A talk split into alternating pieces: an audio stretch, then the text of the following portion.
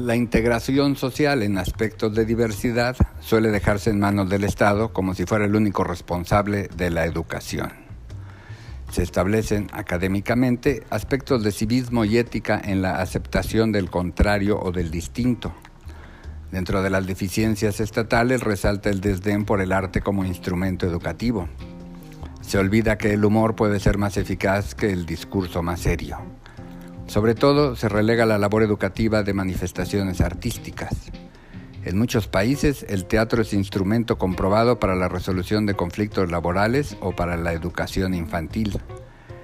El magnífico contra el horribilísimo monstruo del drenaje, obra de teatro escrita por Miguel Ángel Cruz, presentada en el Teatro Varsovia de la Ciudad de México bajo la producción de Eureka Imagen Producciones, es un magnífico ejemplo sobre las oportunidades educativas e integracionistas.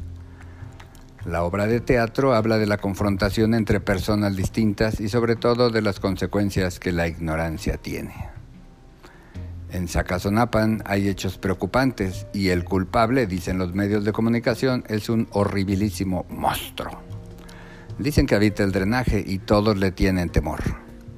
El héroe de Zacazonapan llegará para enfrentar al monstruo y darse cuenta de que ni es el culpable de lo que sucede, ni es un ser terrible y que simplemente se trata de una criatura distinta por su tamaño y su apariencia, pero que como muchos solo quiere tener un amigo, sentirse acompañado y saberse aceptado por las personas del lugar que habita. La didáctica obra culmina con la amistad del héroe y del supuesto villano, para publicitarse la noticia por una reportera de qué es más importante, la amistad y la aceptación, que la ignorancia y el miedo. Aprovechando la inamovible popularidad del género de luchadores, el héroe de la obra es una marioneta que representa al luchador el magnífico. Obra llena de recursos teatrales relacionados con las marionetas. Hay marionetas de cuerpo entero, hay marionetas de medio cuerpo, hay marionetas usadas por los actores como disfraces, hay marionetas reducidas y por supuesto hay interacción entre el público y las marionetas. Así, sirven para mostrar la cohesión interna de la obra y contactar con el público infantil o adulto. El mensaje de aceptación es claro y para confirmarlo en el montaje se agrega la participación del muchacho autista Willow, quien canta para conmover al público y con ello reafirmar el papel del arte como medio educativo y fin formativo.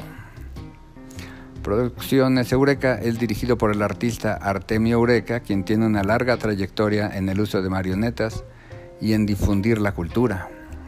Esta obra reafirma no solo la importancia del ciudadano participativo, también actualiza una larga tradición teatral mexicana fundada en el uso de marionetas, con antecedentes prehispánicos y persistentes a lo largo del México colonial e independiente.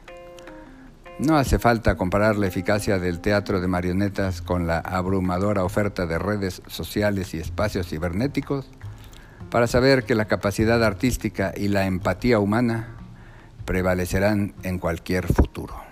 Gracias y hasta la próxima.